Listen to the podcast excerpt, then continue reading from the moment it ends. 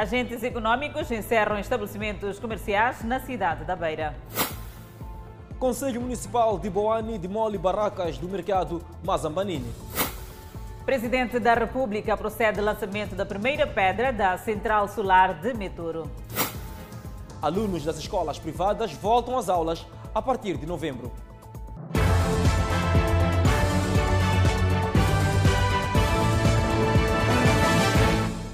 Boa noite, estamos em direto e seguramente em simultâneo com as redes sociais e a Rádio Miramar. Agentes econômicos na cidade da Beira cumprem com o cumprimento, ou seja, cumprem comprometido e encerram estabelecimentos comerciais.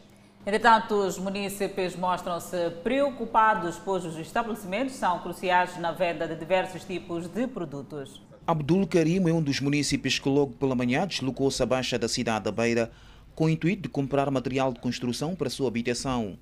Chegado ao centro da cidade, Abdul, que não acompanhara a notícia que dava conta do encerramento dos estabelecimentos comerciais, ficou surpreendido com o fato. Eu vim aqui para comprar material de contraplacado e alguns ferros, exatamente para poder construir. Mas chego aqui esta manhã, fico exatamente surpreendido porque os estabelecimentos estão totalmente encerrados e as causas praticamente não sei. E já agora, a sua atividade hoje vai parar?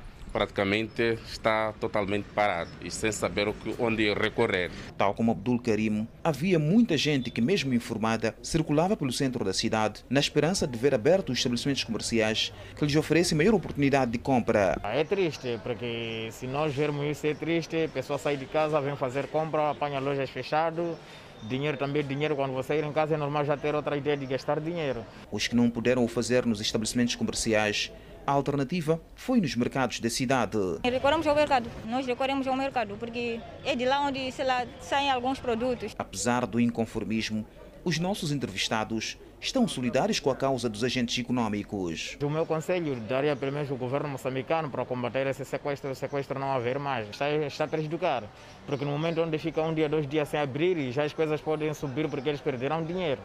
E a conta, isso também conta. O nosso governo está fazendo tudo mas gostaria que fizesse mais que isso que está fazendo, do modo que garanta aquela que é a segurança dos nossos uh, pessoal econômico. Um dos agentes econômicos que viu seu irmão raptado pelos malfeitores apelou à união de todos no combate a este fenómeno. Espero que a Cernic e os seus colaboradores, a polícia no geral toda, possa conseguir combater o crime. A maior parte dos estabelecimentos comerciais ao nível da capital provincial de Sofala acordaram assim. E é assim que vão permanecer fechados até domingo, em protesto contra a onda de raptos que tem ocorrido aqui na capital provincial de Sofala. Apesar de maior parte dos estabelecimentos comerciais na cidade da Beira estarem fechados, alguns abriram suas portas ao público. Já o Conselho Municipal de Boan procedeu à demolição demolição das barracas do mercado Mazambanine ao longo da Avenida Danamacha. O mercado Mazambanini, localizado no bairro 25 de setembro, ao longo da Avenida Dinamancha, em Boa, passou para a história. Ele foi desativado pela idilidade local. O ato da demolição é o cumprimento do ultimato dado pela idilidade aos vendedores,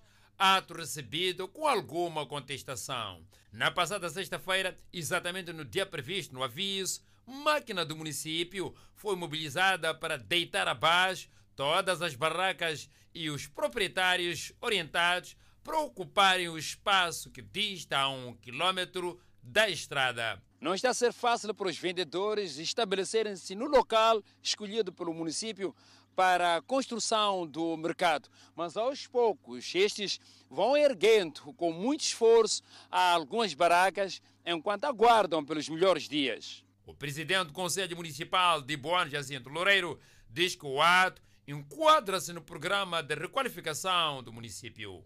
Bom, nós temos feito este trabalho já há dois anos, se não me engano, que estamos a fazer um trabalho de reorganização do setor informal. Uh, toda a gente está avisado. Nós, uh, conjuntamente com os nossos municípios locais, estabelecemos locais mais apropriados para serem os futuros mercados. Estar a vender ao longo da estrada, em condições extremamente perigosas numa curva. E quando estamos a tirar em outros locais, foram-se acumulando cada vez mais naquele local. Era urgente que aqueles fossem retirados antes que acontecesse algum acidente. Questionado sobre as responsabilidades da construção de infraestruturas no futuro mercado, Loureiro disse ser da responsabilidade dos próprios vendedores e argumenta. Aquilo que nós pudermos ajudar tem estado os nossos tratores, por exemplo, os vendedores de carvão pediram transporte, nós temos estado a, transportar, a limpeza do local, a delimitação onde cada um vai ficar é com o município, casa de banho é com o município, energia, e estamos a construir conjuntamente um novo mercado que daqui a pouco vai ser igual ao centro comercial que nós já temos, que é um exemplo. Nossa reportagem sobe que com a demolição das barracas, quase todos os vendedores estão parados. A Associação dos Operadores e Trabalhadores do Setor Informal reagiu à intenção de retirada dos vendedores de par do mercado Fajardo por decisão do tribunal e diz que os vendedores devem ser acarinhados porque estão a movimentar a economia nesta altura da crise do coronavírus. A decisão do tribunal de tirar parte dos vendedores do mercado Fajardo a favor de uma cidadã que se diz proprietária do espaço ocupado mexeu com sensibilidades de vários segmentos sociais. Os vendedores continuam a exercer a sua atividade e agradecem o apoio que têm recebido.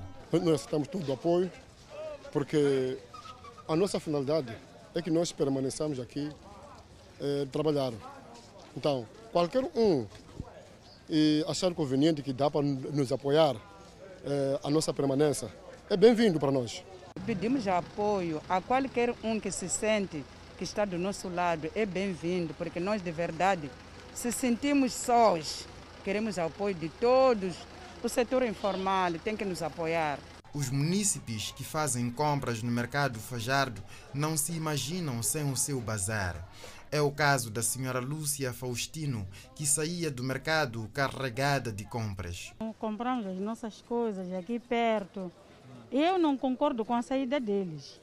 Hum. A Associação dos Operadores e Trabalhadores do Setor Informal está também do lado dos vendedores e diz que não faz sentido que eles sejam injustiçados, pois o setor informal é que está a mover a economia neste tempo da pandemia da Covid-19. Para nós, a economia informal é o setor-chave eh, no alívio de muitos problemas econômicos do país. Se nós formos a perceber, é, é, é a retaguarda segura de tudo quando está acontecendo. Agora estamos numa situação de pandemia em que muita coisa parou e a única coisa de que as pessoas recorreram para a sobrevivência é o setor informal. Nem todos os vendedores que estão a ser tirados de locais impróprios identificaram novos locais para o exercício de venda. Este espaço aqui no bairro de Laulani vai acolher parte dos vendedores que foram tirados da baixa da cidade de Maputo. Daí que seria difícil identificar um novo espaço para alocar os que seriam tirados do mercado Fajardo. Daí que a Associação dos Operadores e Trabalhadores do Setor Informal louva o facto de o município recorrer ao tribunal. Viemos ter um pouco de alívio quando sentimos que o Conselho Municipal está preocupado e está a recorrer da, da decisão do tribunal a favor dos vendedores. E isso para nós nos alivia muito e gostaríamos que eh, houvesse muita sorte por nosso lado, nós vendedores. Os vendedores ainda aguardam desfecho do caso. Escolas privadas autorizadas a reiniciar aulas em todas as classes a partir de 2 de novembro, mediante o cumprimento de medidas de prevenção contra a Covid-19 e no ensino público retoma apenas a sétima classe. Aulas presenciais retomam gradualmente no ensino geral depois da décima e décima segunda classes. A 2 de novembro retomam os alunos da sétima classe no ensino público. São mais de 500 mil alunos. De uma maneira geral, nós podemos dizer que os alunos estarão na escola no máximo de três dias por semana e também é, no máximo de 4 horas e meia por dia. Algumas escolas privadas, como a Escola Comunitária Santo Antônio da Plana, já estavam preparadas para receber os alunos do ensino primário e até algumas carteiras já com nome identificado dos alunos. Entretanto, dizem que à última da hora receberam a indicação de que só retomam as sétimas classes. Havendo uma escola uh, principalmente às escolas uh, particulares, que normalmente têm poucos alunos, estes, desde que uh, comprovem que têm as condições todas garantidas, poderão arrancar em pleno no dia uh, 2 de novembro em todas as classes. Alguns pais e encarregados de educação no ensino privado já preparam os filhos para eventual reinício às aulas presenciais. Todos os cuidados, né? Estamos a tomar como devem ser.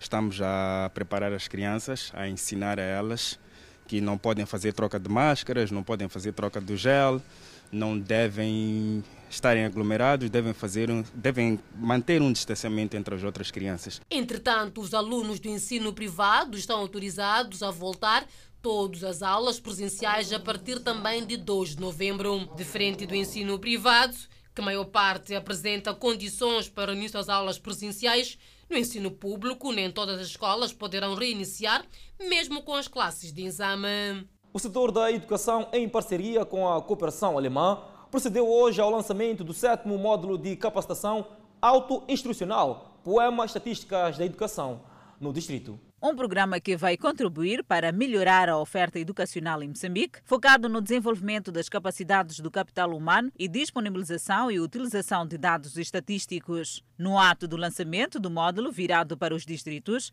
a ministra da Educação falou das mais-valias do programa. O módulo Poema Auto-Instrucional irá contribuir para o desenvolvimento das capacidades dos técnicos estatísticos a todos os níveis. O acesso à informação dos dados recolhidos nas escolas através de um livro de indicadores em Microsoft Excel. Para Igmar Create, da Cooperação Alemã, através do Programa da Educação e a Unicef, GIS, diz que é um sistema para melhorar o conhecimento e competências. É a nossa expectativa que o presente módulo venha a ser usado para reforçar as capacidades dos técnicos de planificação e estatística dos, serviços, dos serviços distritais de educação, juventude e tecnologia. Como as orientações dadas apoia como a produção de informação estatística e como a cálculo e interpretação dos indicadores educacionais. Assim, foi o lançamento do módulo de planificação, orçamentação, execução, monitoria e avaliação autoinstrucional. O provedor de Justiça e o Conselho Constitucional encontraram-se esta sexta-feira num seminário conjunto. O encontro serviu para debater o acesso à justiça constitucional num seminário conjunto, onde a principal preocupação centrou-se em defender os direitos e liberdades fundamentais do cidadão, Isaac Chande, provedor de justiça, referiu-se ao desconhecimento e dúvidas sobre o real papel do provedor de justiça por parte dos cidadãos e tratou de dissipar equívocos. A sua função principal aqui e nos ordenamentos jurídicos consiste na garantia dos direitos e liberdades fundamentais dos cidadãos, a defesa da legalidade e da justiça na atuação da administração pública, prevendo e recomendando a reparação das violações aos direitos dos cidadãos. Isaac Chande continuou afirmando que, apesar de ser nova em Moçambique, a figura institucional do provedor de justiça é de longa data no mundo o ombudsman ou provedor de justiça. Existe no mundo há mais de 200 anos, tendo sido criado pela primeira vez na Suécia em 1809, se espalhou pela Escandinávia e depois pelo resto da Europa. E muito recentemente, e muito recentemente a figura teve acolhimento em quase todos os países africanos. É um recente que não é tão recente assim. Há países africanos onde o provedor de justiça existe há mais de 50 anos. Já a presidente do Conselho Constitucional, Lúcia da Luz Ribeiro, chama à consciência o facto da Constituição ser tida como lei superior. Para haver justiça constitucional, é necessário que a Constituição seja lei, que, como lei, seja hierarquicamente superior a qualquer outra lei do Estado e que haja mecanismos jurisdicionais de garantia da sua observância. A presidente do Conselho Constitucional refere-se ao desconhecimento das atribuições da instituição que dirige por parte dos cidadãos, pois muitos pensam que o Conselho Constitucional só tem responsabilidades quando chega a vez dos pleitos eleitorais. É um órgão bastante jovem.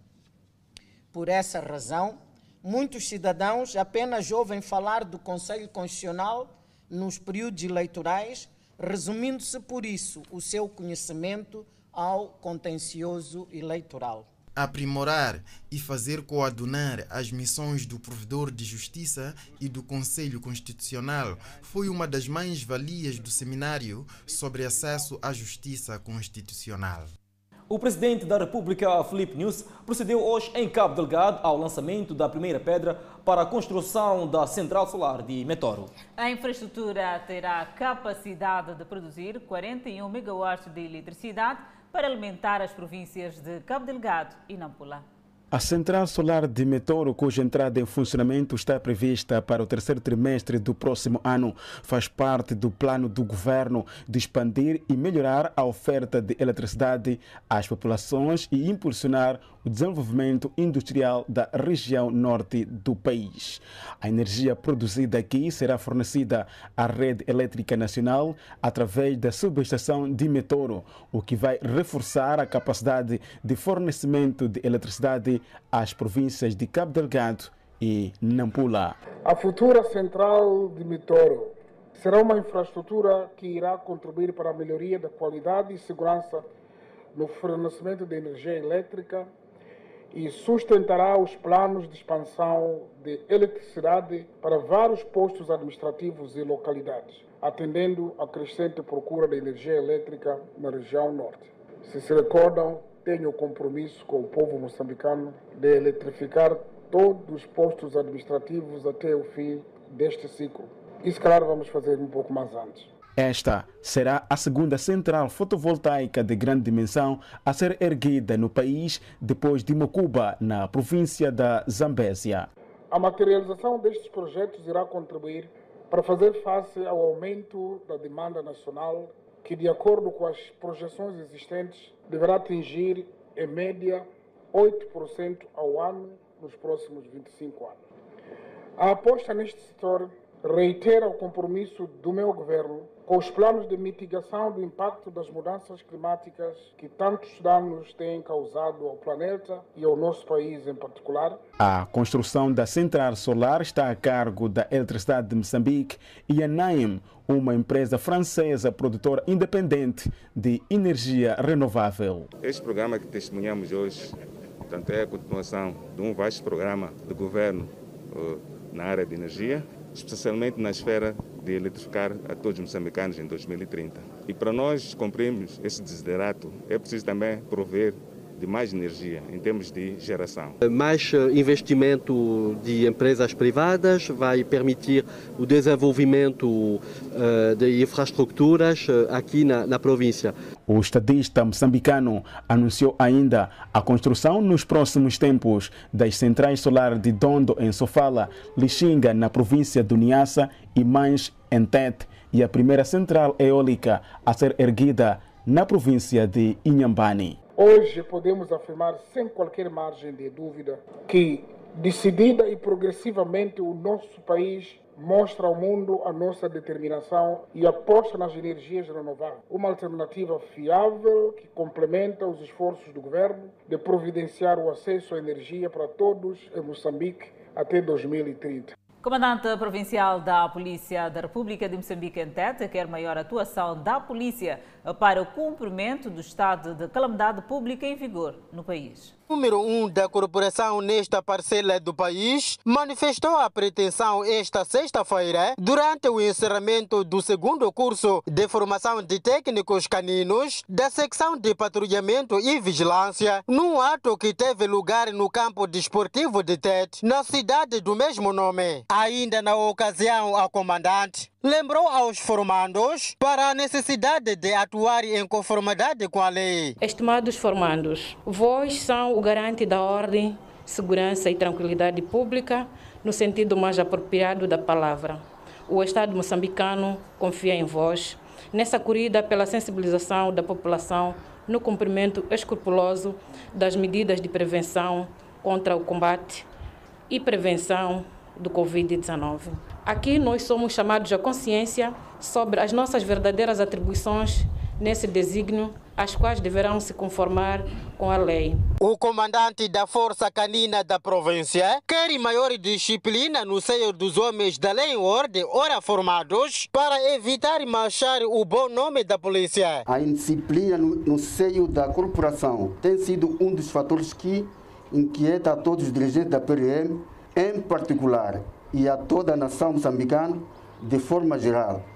No entanto, esperamos de vós, caros finalistas, que nas vossas missões a disciplina seja o vosso guião e que estejam à altura de repelir todo tipo de atitude que manche a ética e deontologia profissional.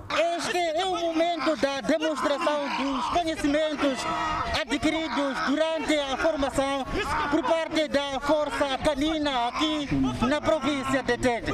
Como pode-se ver, este, esta atuação mostra um jovem desobediente do estado de calamidade pública e a polícia mostra como é que vai atuar ao longo da província de Tete. Por seu turno, os formandos comprometeram-se a aplicar os seus conhecimentos na garantia da ordem e tranquilidade públicas. Houve grande desafio durante o curso e, contudo, foi superado e temos o rigor que a nossa segurança será mantida em ordem. O segundo curso de formação dos técnicos caninos teve a duração de oito meses.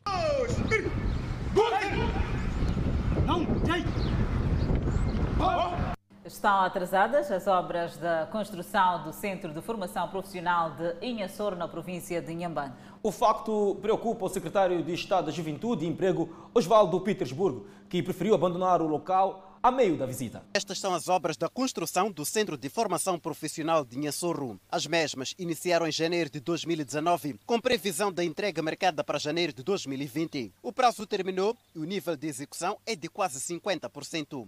O governo diz que há necessidade de apostar cada vez mais na formação profissional dos moçambicanos. Daí, a construção deste centro é um centro de excelência. A indicação de que o mesmo terá uma certificação internacional, ou seja, os estudantes que forem terminar os seus cursos neste centro terão capacidade ou serão qualificados para trabalhar em qualquer ponto do mundo. Entretanto, o secretário do Estado para a Juventude e Emprego visitou o decurso das infraestruturas, mas não gostou, sobretudo no que diz respeito aos prazos. É que as obras estão muito atrasadas. Não pode ser um favor para o moçambicano trabalhar nos investimentos que são feitos em Moçambique. Mas, obviamente, para que esse moçambicano seja absorvido por essa indústria, tem que estar formado. E para estar formado, tem que ter centros. Isso está muito, estamos há muito tempo a falar sobre esse centro aqui. Há muito tempo mesmo. Petersburg insistiu em saber do empreiteiro o atual prazo para que o centro esteja disponível e poder iniciar-se com a formação. Isso é quase de março, abril, março, estarem a jogar, não queremos isso. Tem que ter uma data fixa. Tivemos a questão do Covid. A maior parte dos materiais de acabamento desta obra são de, de, de níveis de qualidade elevados tem que vir do exterior. Além de cinco salas de aula, bloco administrativo, pavilhão para aulas práticas, campo de desporto, as mesmas contam com mais um bloco onde serão construídas as casas para formadores. As obras estão orçadas em pouco mais de 4 milhões de dólares. O Conselho Municipal de Boane transferiu o terminal dos transportes passageiros da vila para um local que dista a 2 quilômetros. Uma transferência que está a gerar mau ambiente em Boane. O novo terminal dos transportes de passageiros de Boane entrou em funcionamento esta semana. As reações não se fizeram esperar. Ah, para mim isso aí, isso aqui para mim não está não está me cair bem. O que não está me pegar bem é porque, por exemplo, eu onde eu vivo, estou nesses cantos de, go, de, de Goba, por exemplo, esses de Goba e, go, e Ponta Douro. Eles vêm, quando chegam aqui, aqui vão ter que de novo. Temos outros pagam 30 meticais de Goba para aqui. E para voltar a tirar mais 10 meticais daqui para ali na vila, onde, onde não levam no máximo 500 metros, tá vendo? Isso aí já para nós fica uma, uma desvantagem. Imagine quem sai do serviço às 17 horas ou 18 horas. corre risco de marginais ou bandidos aqui pelo caminho. Significa, ao pegar chapa, também estou a entregar minha vida aos malfeitores. Por acaso, ontem, à volta do serviço, tive um problema aqui porque não há, não há iluminação, não há chapas. Então, torna-se difícil, porque depois vamos ser assaltados, violados, porque está tudo isso de qualquer maneira. Este motorista diz que a reclamação dos passageiros é justa. Claro, porque assim como a distância é um bocadinho grande, eh, o terminal de antes era ali no cruzamento em Boano. Assim que vamos se deslocar até aqui, ah, eles devem terem que aumentar mais 10 meticais. A Associação dos Transportadores de Boan diz que a transferência foi um ato concertado com a idilidade, mas queixa-se da falta de criação de condições mínimas no local. A única coisa que nos inquieta é o, o, o, a preparação em si de como vê. A terminal não tem, não, não tem condições nenhuma. Não tem sombra, não tem casas de banho. Um dos maiores nós de estrangulamento tem a ver com esta ponte. A ponte é estreita, não permite a circulação de viaturas ao mesmo tempo. E os automobilistas já antevêm acidentes no futuro. Exatamente, é o que estamos a prever. Estamos para este tempo de calor, onde as crianças é, descem mesmo para o rio para tomarem banho, para tirarem água. Estamos a prever acidentes. O Conselho Municipal reconhece e promete efetuar as devidas correções. Pela pressão que temos de retirar as pessoas naqueles locais impróprios e ir colocar no lugar impróprio, aconteceu isso, mas ainda hoje vamos ter água nas casas de banho. Em relação à ponte, disse que eh, eh, vai se resolver de que forma? O município está ciente disso, está coordenado com o Ministério das Obras Públicas para se resolver a situação. A transferência do terminal, segundo o município, visa conferir segurança e comodidade aos utentes. Adelaide, agora vamos falar do famoso caso dos hambúrgueres. Família dos jovens acusados de ameaça e violação sexual. Após momentos de confraternização, exigem libertação dos mesmos. A família não entende como os jovens estão detidos, mesmo depois do laudo médico não ter revelado violação sexual. Uma história de suposta violação sexual antecedida de ameaça após o consumo de hambúrguer, na altura prontamente desmentida pelos indiciados. Ele me levou para a casa dele, sim. E tu, tu, ele te levou, como é que é? Obrigou, te puxou? Obrigou-me a ir. Eu não queria, sim. Mas obrigou disso o quê? Disse tenho arma, ele te dá tiro. Ponto de vista, posso tirar a arma, come lá hambúrguer, gasta meu dinheiro. Eu posso fazer isso aí, gasta lá meu dinheiro, você, gasta lá. Chegar lá, insistir para beber, gastar muito dinheiro. Beba, vocês não vão dar tiro. Chegar na pensão, ela entrou nos seus espontânea vontade, vou dar tiro. Tirar a roupa, você, vou dar, não gritar. Depois da suposta acusação de violação sexual, o laudo médico provou não ter havido violação nas supostas vítimas. Há quase uma semana que os jovens estão detidos e a família exige a libertação dos mesmos. Afirma não haver matéria para continuarem na prisão. Ninguém sabe de que os miúdos ainda estão presos. Pensam de que os miúdos já estão livres, sim. É a nossa preocupação, sim. Tem contato com os miúdos? Não, nunca tivemos contatos com eles. Tinham que primeiro investigar os miúdos, porque nem, acho que não foram investigados, só foram para a cadeia, não sei, cadeia central, não foram ouvidos. Sim, foram direitos para a cadeia central. E condenam a forma como o caso está a ser tratado pelas autoridades. Então, quando nós ligamos, atende uma criança a dizer que a, a, a irmã já havia chegado. Então, no sentido de ser mãe, eu quis ir com ela, eu, meu marido meu filho, para irmos resolver entre família. Então, chegado lá, a senhora deu-nos cadeiras para nós tentarmos. Ela a falar ao telefone. Cinco minutos depois, vimos o carro de Mahindra a chegar para levar, o, a, a, a, levar o meu filho. Fomos à esquadra. Chegado à esquadra, nos deram um documento que era para se fazer exame. Lá foram fazer exame e o exame, trouxeram um exame, o exame deu negativo. Mesmo assim, estão a manter os miúdos presos. Segundo jurista Paulino Coça, os indiciados devem pedir a liberdade provisória mediante termo de identidade e residência ou calção ao tribunal enquanto decorre a instrução preparatória. Antigos combatentes e mutilados de guerra ocupam e parcelam a força um espaço pertencente à empresa pública Aeroportos de Moçambique. A manhã desta sexta-feira foi caracterizada por uma disputa de terra entre os antigos combatentes da luta de libertação nacional e as famílias camponesas que fazem suas machambas num espaço pertencente aos aeroportos de Moçambique, na zona da Manga, na cidade da Beira. Sem autorização das autoridades competentes, cerca de 45 antigos combatentes invadiram o espaço para o desagrado das comunidades locais. O espaço em disputa é este que é um vasto campo que pertence aos aeroportos de Moçambique. As comunidades dizem que já faziam suas machambas aqui há mais de 20 anos e surpreenderam-se ao longo da manhã desta sexta-feira com um grupo de antigos combatentes que decidiram parcelar este espaço em seu benefício. Eles estão a dizer que nós estamos a levar porque somos monterados, somos que somos coisa, guerreiros. Eu, meu marido, foi sofrer também. Acabou cinco anos, estava lá fora. Agora, hoje, está a dizer que você não tem direito. Quem tem direito somos nós, porque fomos cortados do pé. Eu fui combatente também. Agora quero levar a minha machamba.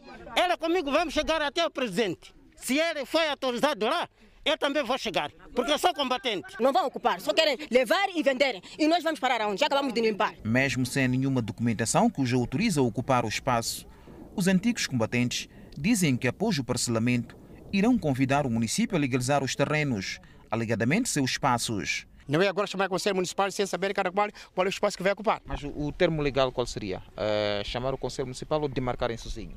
O Conselho, quer dizer, é, podia chamar o Conselho Municipal, mas o problema é que o, o, o treino não é do Conselho Municipal. É por isso que estamos agora a fazer essa ligação é? e depois é que vamos chamar o Conselho Municipal. E acrescentam que ninguém os fará abandonar este espaço. Até morrermos não vai deixar esse espaço. Já somos coxos, outro fica sem braço, outro sem nada, porque ninguém vai nos inimizar. Esse espaço queremos ocupar, queremos, não estamos a pedir dinheiro, queremos só o espaço. O Conselho Eutarco da Beira, por seu turno, diz que não vai tolerar a ocupação ilegal daqueles espaços. Isso chama-se terrorismo urbano. Não pode aparecer alguém que acha que pode fazer demarcação e impor o Conselho Municipal para ir legalizar a própria demarcação. Uma fonte dos aeroportos de Moçambique, que não quis ser identificada, afirmou que a ocupação do referido espaço por parte dos antigos combatentes e mutilados de guerra é ilegal. Espreitamos agora, fora de portas, o presidente Donald Trump e o oponente democrata Joe Biden tiveram uma discussão sobre como lidar com o novo coronavírus durante o debate de encerramento da campanha eleitoral. O debate entre Donald Trump e Joe Biden decorreu quase sem interrupções, ao contrário do que se verificou no último frente a frente entre os dois candidatos à presidência dos Estados Unidos. Neste debate, alguns temas marcaram o encontro, entre eles o racismo, política externa, mudanças climáticas e, claro, o combate ao novo coronavírus. Sobre este capítulo, Donald Trump declarou que o vírus que matou mais de mil americanos apenas na quinta-feira está a ir embora. Mais e mais pessoas estão melhorando. Temos um problema que é mundial. Esse é um problema mundial. Ele vai passar e, como eu disse, estamos dobrando a curva. Estamos dobrando a esquina. Está indo embora. Biden manifestou a opinião contrária e, claro, lançou algumas farpas, afirmando que a nação está a caminhar para um inverno sombrio. Este é o mesmo sujeito que disse que isso vai acabar na Páscoa da última vez. Este é o mesmo sujeito que disse que não se preocupe, vamos acabar com isso no verão. Estamos prestes a ir em um inverno sombrio. Um inverno sombrio. E ele não tem um plano claro. Faltando menos de duas semanas para a eleição presidencial, neste debate que decorreu de forma amena, depois de discutirem questões relacionadas com o combate ao novo coronavírus, questões relacionadas com o racismo vieram ao de cima. Joe Biden acusou Trump de incitar ações racistas. Donald Trump respondeu. Só a pessoa menos racista nesta sala. Sobre o capítulo de política externa, Biden acusou Trump de lidar com um bandido durante reuniões de cúpula com o líder da Coreia do Norte, Kim Jong-un. E mais perto de casa, o ex-vice-presidente atacou a política do governo Trump de separar as crianças dos seus pais que tentavam cruzar ilegalmente a fronteira sul. Ele legitimou a Coreia do Norte. Ele falou sobre seu bom amigo, que é um bandido. um bandido. E ele fala sobre como estamos melhor.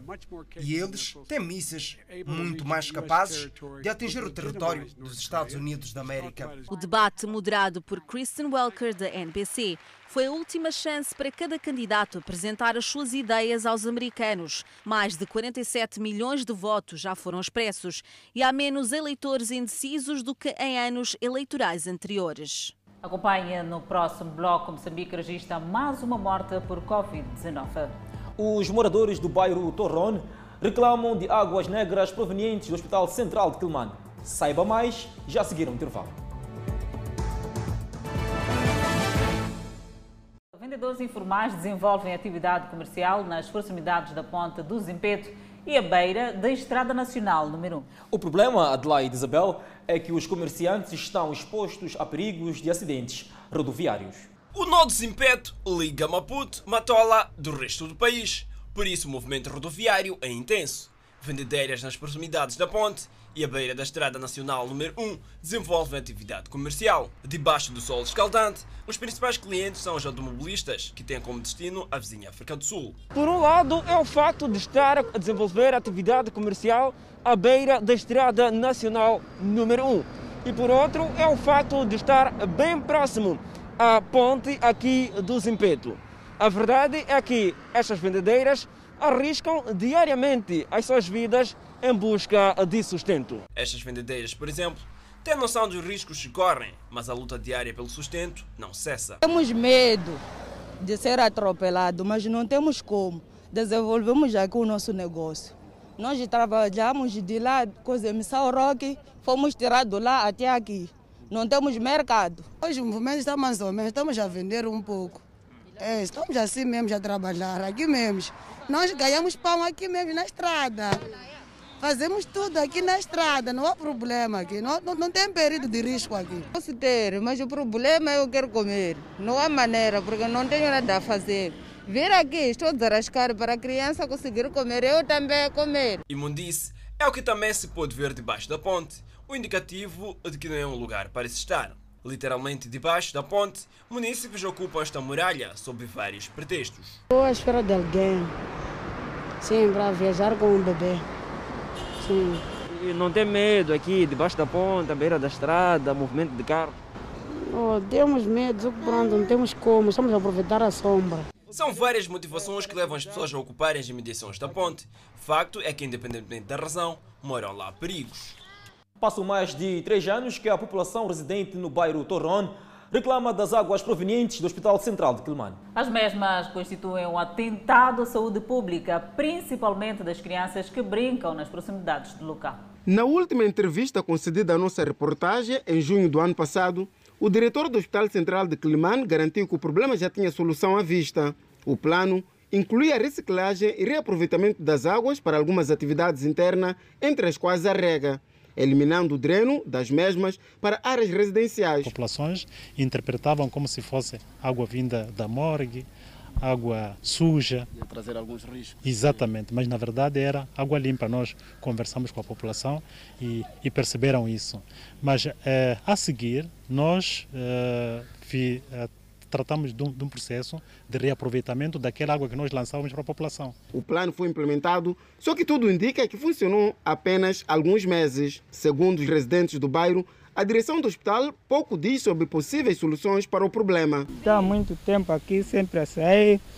Pessoas costumam falar com os diretores da saúde, eles não falam nada, nem estão a conseguir fazer o que nós queremos. Sai com sangue, sai com espuma, sai com algodão e sai com seringas Agora, quando a gente tenta interagir com o próprio diretor do Hospital Central, ele fala que esta água é tratada. Por que não conserva lá esta água, está a utilizar como água tratada? A situação é de veras preocupante para a população do bairro Torrone, aqui nas imediações do Hospital Central de Climane.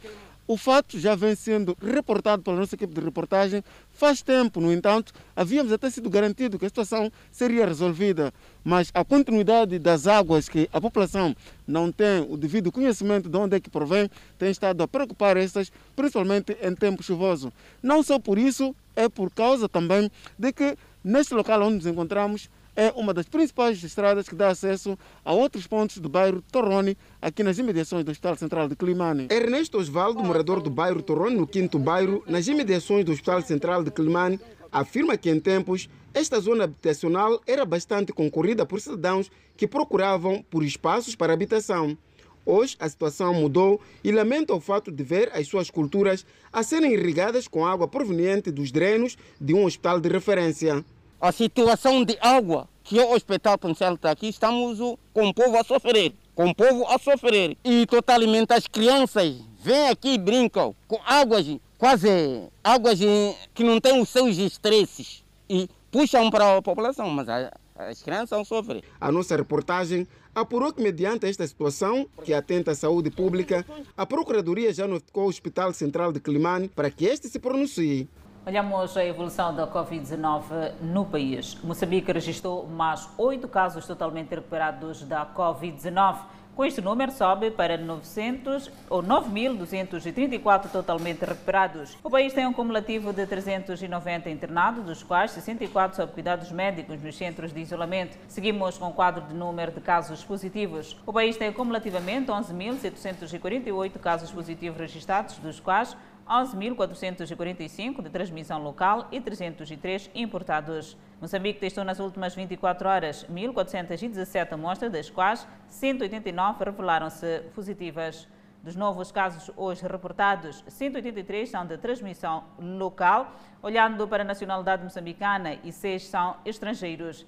Destes, um é de nacionalidade sul-africana, um espanhol, um paquistanês, um senegalês e dois de nacionalidade cubana. 189 reportados de transmissão local. O país tem 2.428 casos ativos da Covid-19 e 82 mortes, com registro de mais um óbito em paciente infectado pelo novo coronavírus. Trata-se de um menor com menos de um mês de vida do sexo masculino e nacionalidade moçambicana. Continuamos a olhar a informação. Jovens empreendedores em Inhambane reclamam a falta de financiamento para materializar os seus projetos. Janete Romão é jovem da cidade de Machis que trabalha na área da avicultura. Aprendeu a criar frangos desde pequena, auxiliando a tia, e hoje conta com seu próprio negócio. Coloca na capoeira 200 a 300 pintos, uma atividade que, segundo explica, é rentável, mas cheia de desafios devido à escassez e subida de preços dos pintos e ração. Estou desempregado, não tenho emprego eh, no aparelho do Estado, então achei melhor eh, apostar na criação de frangos. São exemplos que, segundo o secretário do Estado da Juventude e Emprego, devem ser seguidos para que a juventude não perca tempo esperando uma vaga na função pública, enquanto por si pode gerar renda. Porque vocês são cinco, podem formar uma sociedade, uma sociedade com fins lucrativos para fazer empreendedorismo, para ganhar dinheiro. O secretário do Estado da Juventude e Emprego convidou os jovens da cidade de Machixe no sentido de aprimorar cada vez mais a área do empreendedorismo. Convidou-lhes a ser cada vez mais indivíduos criativos na criação de empresas, no sentido de empregar aos outros. Por sua vez, os jovens clamam por falta de financiamento para desenvolver os seus projetos. Cada microempresário pode ter sua ideia, fazer seu plano de negócios, ter sua empresa e concorrer para poder ganhar. Muitas das vezes que tem havido essa, esse financiamento, pouco é anunciado. Sim, se é anunciado, não sempre tem, tem, tem tido o, o problemas nessa área. O acesso ao financiamento também depende da nossa criatividade, sob o ponto de vista do tipo de projetos que apresentamos, a viabilidade dos nossos projetos. Inhambane criou no primeiro semestre deste ano pouco mais de 6 mil empregos. Para ver e ouvir no próximo bloco, músicos na província de Nampula reclamam a falta de apoio para fazer face à Covid-19. Relaxamento das medidas anima o setor da restauração em Pemba. Notícias a acompanhar logo após o intervalo. Até já. No sentido norte, na província de Nampula, reduz a mortalidade materno-infantil. os partos caseiros ou a falta de acesso aos cuidados de saúde para as mulheres grávidas são parte das causas das mortes materno-infantis e neonatais há muito registradas. Sr. Carlos Parreque, de 70 anos de idade, vive mortalmente há 50 anos, a alguras do posto administrativo de Natiquiri. É pai de nove filhos e diz que os primeiros quatro são a prova de partos caseiros que aconteceram alguns em sua casa e outros enquanto levava a esposa a uma parteira tradicional. Antigamente, eh, a família tinha que, junto com o genro, não é? o genro que casasse a mulher, tinha que sair à noite ou a pé. Às vezes, no meio do caminho, pronto, dava luxo à mulher. O posto administrativo de Netquir, na cidade de Nampula, é uma das zonas desta parcela do país, onde no passado eram reportados quase que sempre situações ligadas a parto inseguro ou então mulheres que davam parto a caminho de uma unidade sanitária ou mesmo nas suas residências. Senhora Fátima Mukare, que está a caminho dos 60 anos de idade, é parteira tradicional desde os seus 27 anos. Conta que, à medida que o tempo foi passando, as coisas foram melhorando até os dias de hoje. Há muito tempo eu estava a andar outros estavam a nascer no caminho. A implementação do projeto Comunidade Alerta para um hospital em prontidão, desenvolvido pela Universidade de Lúrio, em todo o posto administrativo de Natiquiri, veio trazer enormes ganhos não só às comunidades locais, mas também para as autoridades de saúde. O projeto Comunidade Alerta por um hospital de prontidão visa diminuir as mortes maternas e dos recém-nascidos neonatais. Portanto, ela intervém em duas áreas ela intervém na unidade sanitária, que neste caso é o Hospital Geral de Marrera, e também tem intervenções ao nível comunitário. O diretor clínico no Hospital Geral de Marere, que apontou para uma redução de casos de mortes materno-infantis e neonatais em mais de 90% de 2016 a esta parte, sobretudo a nível do posto administrativo de Natquiri, considera o envolvimento das organizações da sociedade civil e academias como estando a contribuir de forma significativa para a redução do cenário antes vivido. Nós temos um grande problema de partos fora da maternidade e, consequentemente, esses partos fora da maternidade levavam ao óbito, não só da mulher grávida, da gestante nesse caso, mas também óbito neonatal. Mas com a implementação do projeto, ah, fomos criando dinâmicas, fomos formando pessoas, fomos formando também a comunidade, o quão é importante levar né, as mulheres grávidas para o hospital e nós reduzimos muito de referir que o projeto Comunidade Alerta para um Hospital em Prontidão vem sendo desenvolvido em Atquir desde o ano de 2016. De saúde para a educação, mais de 760 escolas do primeiro ciclo vão beneficiar de ensino bilingue com envolvimento de pais encarregados da educação. O processo é feito com base em línguas locais em seis distritos da província da Zambésia. Estas ações vão decorrer nos distritos de Alto Moloque, Lugela, Mucuba, Namakura, Namaroi e Gilé, num esforço tem estado a ser levado a cabo por vários atores no sentido de apoiar o setor da educação, sobretudo na promoção do ensino bilíngue, como estratégia para aumentar as competências de leitura nas classes iniciais na Zambésia. No momento, nós vamos iniciar o trabalho ao nível da comunidade, vamos promover atividades na comunidade, mas de forma segura, em grupos pequenos, e vamos dar todos os passos de preparação para quando as aulas reiniciam, nós estaremos ali a apoiar e, e, e, a, e a dar o nosso contributo para sensibilizar os pais encarregados e os próprios alunos para que possam voltar de forma segura para, para as aulas. Alguns encarregados de educação entendem que o envolvimento desses naquilo que é a gestão escolar vai garantir que se reduza o absentismo, mas também melhorar o nível de escolaridade por parte dos alunos,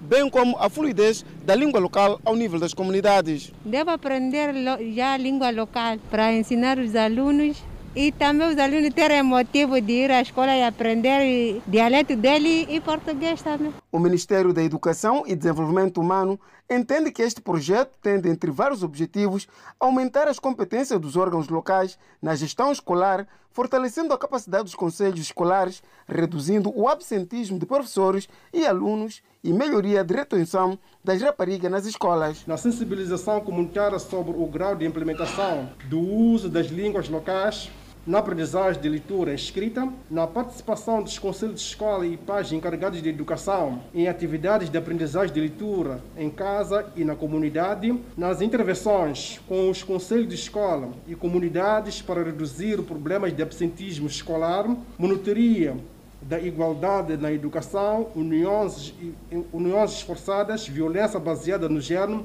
dentro e fora da escola, com a finalidade de reduzir estes casos e apoiar o seu devido encaminhamento.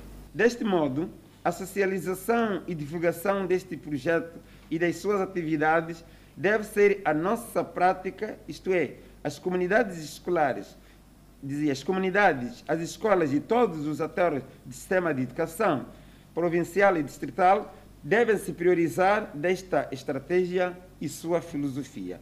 Ao nível da província de Zambésia, estima-se que uma em cada dez crianças é que possui domínio de leitura escrita e, para contrariar esses dados, serão implementadas estratégias com envolvimento dos pais e encarregados da educação, através do investimento de 180 milhões de meticais nos três anos de implementação do projeto.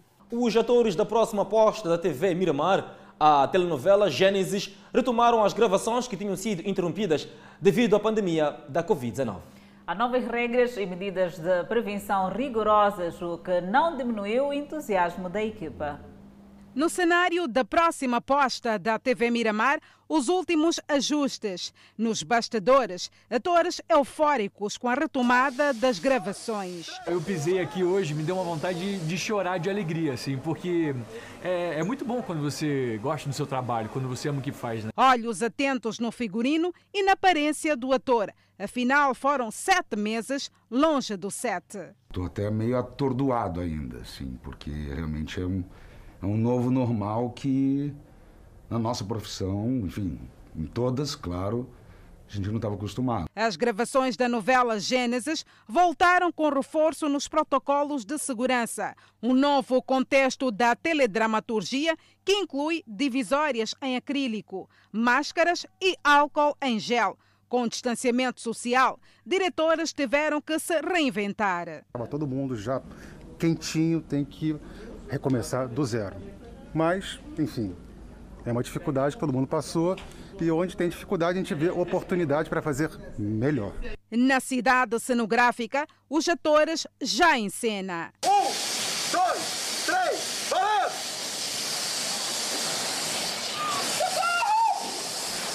Me senti muito segura, estou muito grata por essa equipe.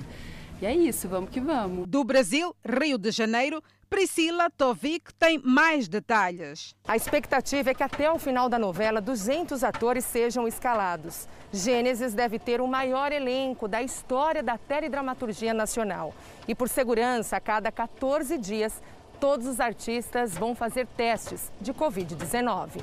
O protocolo de testar a equipe é para dar o máximo de segurança durante as gravações. E logo no primeiro dia, o elenco renovou o ânimo de trazer para o público as histórias bíblicas, desde a criação até o período de escravidão do povo hebreu do Egito. Gênesis é um é, icônico né, na, na, vamos dizer, na espiritualidade toda ocidental, então requer um trabalho muito consciente, tanto para a qualidade quanto por essa quantidade toda que tem. Continuamos a trazer informação e desta feita acompanhe no próximo bloco. Manifestantes pilham produtos na Nigéria. Foi aprovado o primeiro medicamento para pacientes com Covid-19. É na atualidade internacional. Nós voltamos em instantes. Mostram pessoas roubando um supermercado em chamas no distrito de Lec, em Lagos. Vídeos mostram pessoas a correrem de um supermercado enquanto chamas e fumaça cercavam o prédio. Uma testemunha disse que os sequestradores vieram em grupos, levaram comida e eletrodomésticos e, em seguida, incendiaram uma parte do shopping. A violência se intensificou na capital comercial da Nigéria desde o assassinato de civis pelas forças de segurança em protesto contra a brutalidade policial no bairro de Lekki esta terça-feira. Um toque de recolha, inicialmente imposto esta terça-feira pelo governador de Lagos, foi prorrogado indefinidamente e na quarta-feira, o Exército se ofereceu para ajudar a proteger as principais empresas e edifícios do governo.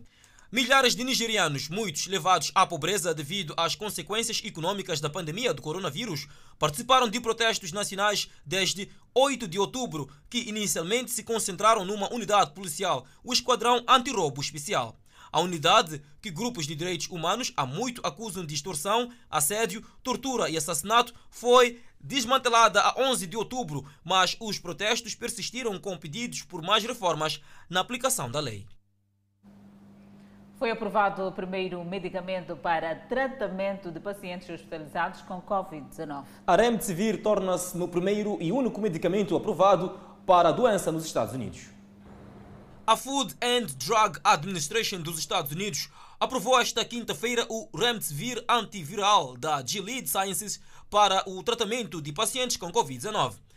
A Remdesivir administrado por via intravenosa, foi um dos medicamentos usados para tratar o presidente dos Estados Unidos, Donald Trump, durante a sua luta com a Covid-19. Está disponível sob uma autorização de uso de emergência desde maio, depois que um estudo conduzido pelo National Institution of Health mostrou que reduziu os internamentos hospitalares em cinco dias, mas a Organização Mundial da Saúde disse semana passada que seu ensaio global com terapias Covid-19 descobriu que o Remdesivir não teve um efeito substancial no tempo de internamento ou nas chances de sobrevivência dos pacientes. Esse estudo não foi reconsiderado por especialistas externos. Gilead questionou o potencial no estudo da OMS que não foi cego, o que significa que os participantes e seus médicos sabiam quais tratamentos estavam a ser usados. A Gilead diz que atualmente está a atender à demanda em tempo real pelo medicamento nos Estados Unidos e prevê atender à demanda global até o final de outubro. A empresa diz que seu medicamento tem aprovações regulatórias ou autorizações temporárias em cerca de 50 países adicionais. Foi emitida uma nova autorização de uso de emergência para Remdesivir, para tratar pacientes pediátricos hospitalizados com menos de 12 anos que pesam o suficiente para receber um medicamento intravenoso. O Parlamento português deverá aprovar uma lei que obriga o uso de máscaras faciais ao ar livre esta sexta-feira, como parte das medidas para conter o novo coronavírus. Nas ruas de Lisboa, porém, a maioria das pessoas já as usa com muitos a dizer que concordam que a nova medida deve ser obrigatória. As medidas estão a ser discutidas um dia depois de Portugal publicar um novo registro de infecções diárias oficialmente notificadas de 3.270 casos. Nesta quinta-feira, o governo português anunciou também que está a proibir as pessoas de viajarem entre as províncias no fim de semana de Halloween e Dia de Todos os Santos. O governo disse esta quinta-feira que a restrição de viagens da meia-noite de 30 de outubro à meia-noite de 3 de novembro visa desencorajar reuniões familiares que são responsáveis pela maioria das novas infecções no país. O governo também declarou um dia de luto nacional a 2 de novembro pelas vítimas da Covid-19. Números oficiais mostram que o novo coronavírus já ceifou 2.245 vidas. Portugal registrou uma média de mais de 2 mil novos casos por dia nas últimas duas semanas. Seu número cumulativo de casos de Covid-19 em 14 dias por 100 mil habitantes é de 243, de acordo com o Centro Europeu para a Prevenção e Controle de Doenças. Este facto o coloca no 16º lugar entre os 31 países monitorados pela Agência da União Europeia. Convidamos a um breve intervalo, mas antes a previsão do estado do tempo para as próximas 24 horas.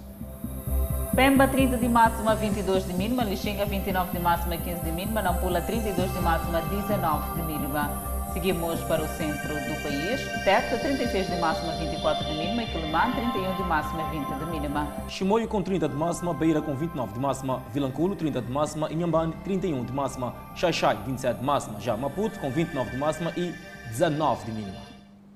Na sua inteireza, pode fazê-lo através do Facebook ou YouTube. Muitíssimo obrigado pela atenção dispensada. Eu falo Moçambique, volta amanhã.